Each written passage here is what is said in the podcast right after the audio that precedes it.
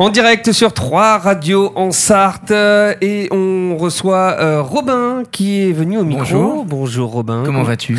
Bah écoute, tout va bien. Il fait beau, il fait chaud, le C'est vrai soleil qu'il est fait arrivé. plutôt beau, ouais, ouais. il fait, il fait beau. Je pense que tu as ramené aussi une partie du soleil avec toi. au Oui, micro. absolument. Nous sommes avec Mélichène. Bonjour Mélichène. Bonjour, Vous venez de nous parler de votre ouvrage qui est sorti il y a bientôt deux ans maintenant. c'est ça. Qui a rencontré un certain succès. La confiance fait tout. Pourquoi s'aimer? Pourquoi faire confiance? Dans cet ouvrage, vous tentez déjà de définir la confiance en soi, de la différencier de l'estime de soi. C'est important, on en parlera dans quelques instants. Pour commencer, Mélichène, déjà, qu'est-ce qui vous a motivé à écrire sur cette thématique en particulier? Je pense que c'est surtout que la confiance pour moi c'est un sujet tabou. À 16 ans, on ne sait pas ce que c'est et pourtant euh, c'est ce qui va nous conduire à savoir ce qu'on veut faire plus tard, avoir confiance en soi, en ses projets, euh, se connaître, euh, connaître ben, des choses de la vie quoi. C'est important et je pense que c'est parce que c'était tabou pour moi que j'étais vraiment questionnée par ce sujet et que j'ai écrit à ce sujet-là. Donc vous aviez 16 ans, C'est ça. aujourd'hui vous avez 18 ans, 19 ans 18 ans. 18 ans. Alors, vous expliquez que 75% des Français n'ont pas confiance en eux. Comment définir à proprement parler la confiance en soi déjà?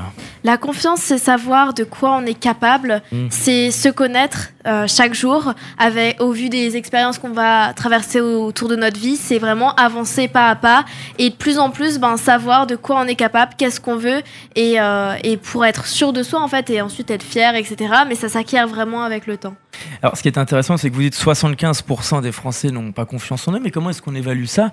Comment est-ce qu'on va à la rencontre des gens pour savoir euh, quels sont les critères qui, nous, nous disent qu'on n'a pas forcément confiance en nous? Alors par rapport à ça, c'est surtout par rapport au fait que euh, on peut pas avoir tout le temps confiance en nous dans tous les domaines. Il y a des choses que je ne connais pas et donc je peux pas avoir confiance en moi dans, dans ce domaine-là puisque je ne sais pas. Par exemple, monter un mur d'escalade, je vais pas savoir si je vais le faire ou non parce que ben je l'ai jamais fait. Et donc euh, tout simplement, c'est vis-à-vis de ça, c'est le fait qu'on ne peut pas savoir et avoir confiance en nous dans des domaines qu'on ne sait même pas euh, ben, si on a déjà expérimenté quelque chose ou pas. Donc euh, il y a beaucoup de Français qui n'ont pas confiance en eux et qui l'avouent parce que ben on n'est pas parfait partout. Et je pense que de toute façon la confiance c'est un équilibre. Et à chaque fois on peut ne pas avoir confiance comme avoir très confiance en nous.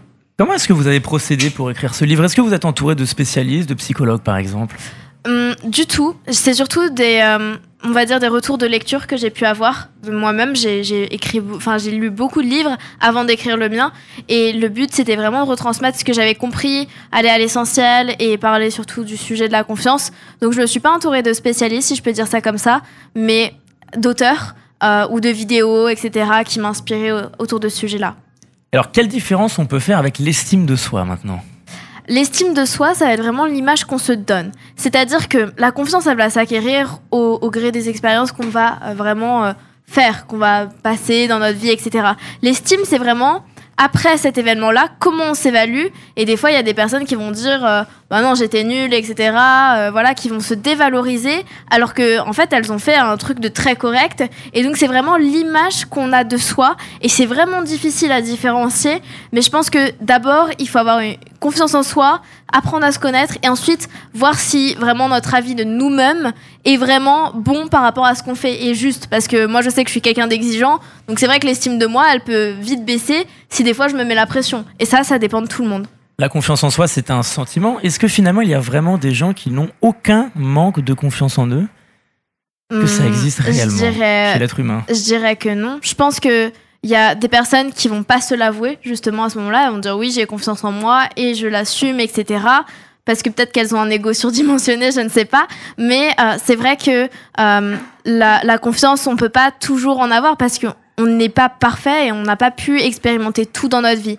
Euh, donc je pense pas que ce soit pour quelqu'un d'inné d'avoir confiance en, en lui ou en elle euh, à, à- vraiment à- dans tous les domaines, c'est pas possible et ce serait se mentir à soi-même justement de se dire qu'on a confiance euh, ben, en nous tout le temps. Alors justement sur l'ego, est-ce que l'estime de soi, elle peut plus facilement nous faire basculer vers l'arrogance et donc mener à certaines erreurs par aveuglement? Hum, je dirais que c'est totalement différent parce que l'estime de soi, la confiance en soi, c'est vraiment envers nous-mêmes. Et l'arrogance, euh, le fait d'être narcissique, etc., ça peut être une conséquence, c'est vrai. Mais hum, ce que j'en reviens au même, c'est si on se ment à soi-même, ben, c'est ce que ça peut nous amener à, à faire. Mais ça veut dire qu'au au fond de nous, ben, on n'a pas une bonne estime de nous parce que ben, si on est arrogant, ça veut dire que justement on s'évalue plus que la masse alors que pas du tout. Et puis dans votre livre, vous parlez de la motivation et de la détermination pour combattre ça. Quel rôle joue-t-il pour combattre le manque de confiance en Hum, soi? Ben, pour avoir confiance en nous, il faut vraiment passer à l'action. Et, et aller ben, vers des domaines qu'on ne connaît pas du tout. Il faut sortir de sa zone de confort et ça, c'est super important. Donc, en quoi c'est important? Ben, Justement, euh, la motivation, la détermination, c'est ce qui va vous pousser à justement continuer continuellement à passer à l'action et avoir de plus en plus confiance en vous. Est-ce que le manque de confiance en soi parfois peut refléter chez certaines personnes un manque d'ambition, mais aussi peut-être parfois de passion, d'intérêt pour euh, certaines choses vrai. de la vie?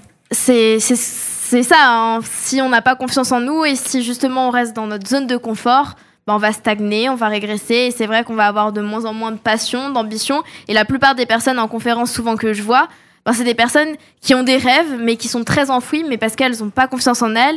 Et elles se disent non, c'est pas possible, c'est que dans les, c'est que dans les films qu'on voit ça, alors que pas du tout. Elles peuvent créer les choses et choisir de le faire. Mais par ce manque de confiance, elles ne vont pas le faire. Et puis vous parlez des réseaux sociaux aussi dans votre livre. Quel rôle joue-t-il Ouais. dans le manque de confiance en soi aujourd'hui?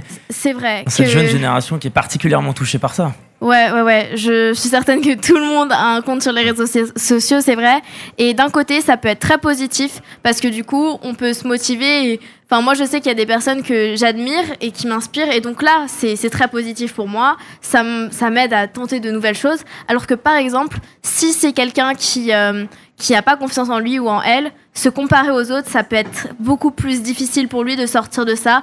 Euh, mais je pense que quand on a confiance en nous et qu'on est sur les réseaux sociaux, il peut pas nous arriver grand chose parce que du coup, on accepte notre façon de, enfin, d'être différent par rapport aux autres. Oui, puis vous êtes assez présente sur les réseaux sociaux, vous avez une communauté qui vous suit sur Instagram. Oui. Vous, avez, euh, vous publiez régulièrement. De quelle manière les réseaux sociaux peuvent-ils apporter de la confiance aussi?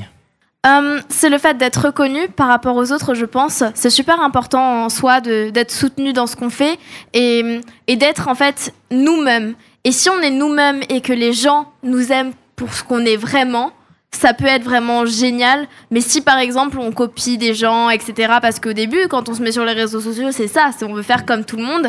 Et ça, ça pourrait être vraiment ben, nul pour nous en soi. Ça peut être vraiment mauvais. euh, et c'est pour ça que les réseaux sociaux peuvent être quelque chose de très nocif. Mais si par contre on se montre tel qu'on est, on est accepté ou on n'est pas accepté, et ça faut l'accepter parce que tout le monde ne peut pas être des fans. Il y a des personnes qui vont nous adorer et des personnes qui vont nous détester. Et c'est ça vraiment, euh, cette clivance-là, faut l'accepter au fur et à mesure du temps. Donc c'est important d'avoir confiance en, en nous. Et une fois qu'on a ça, c'est clair que les réseaux sociaux, c'est qu'un accélérateur euh, de notre euh, propre personnalité face au monde.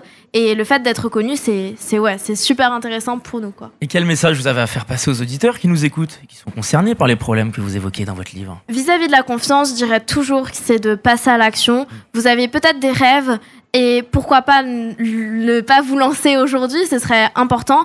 Et l'exercice que je donne souvent, c'est euh, d'imaginer dans 5-10 ans où est-ce que vous en serez si tout était magique, si tout était possible, et d'écrire ça et de vous imaginer dans une vie de rêve, parce que c'est ce que j'ai fait il y a 7 ans, et c'est aujourd'hui, il y a 50% de ce que j'ai écrit qui s'est réalisé, et c'est comme ça, je pense qu'au fur et à mesure du temps, on s'autorise à rêver des trucs juste impossibles, et finalement, ce qui- ils deviennent possibles au fur et à mesure du temps, parce que notre inconscient y pense, et aussi parce qu'au fait que, ben, euh, justement, on a marqué ça, et même si c'était impossible pour nous, ça va être de plus en plus possible parce qu'on on s'est donné l'autorisation de le vivre dans nos rêves. Et pour finir cet entretien, quels sont vos projets pour la suite maintenant? Alors mes projets, comme vous le savez, euh, j'accompagne des entrepreneurs à écrire leurs livres, donc surtout des personnes qui souhaitent parler de leur histoire ou, apporter de la valeur aux autres dans le but de transmettre, comme ce que j'ai pu déjà faire. J'accompagne plus de 30 personnes aujourd'hui, ça fait depuis mars que j'ai commencé, donc euh, ça va. Et euh, le but c'est vraiment d'accompagner de, plus en plus de personnes et de me développer sur cette activité-là, avec des conférences également. Eh bien, merci beaucoup, Maëlie Chen, d'avoir répondu à notre Merci. invitation.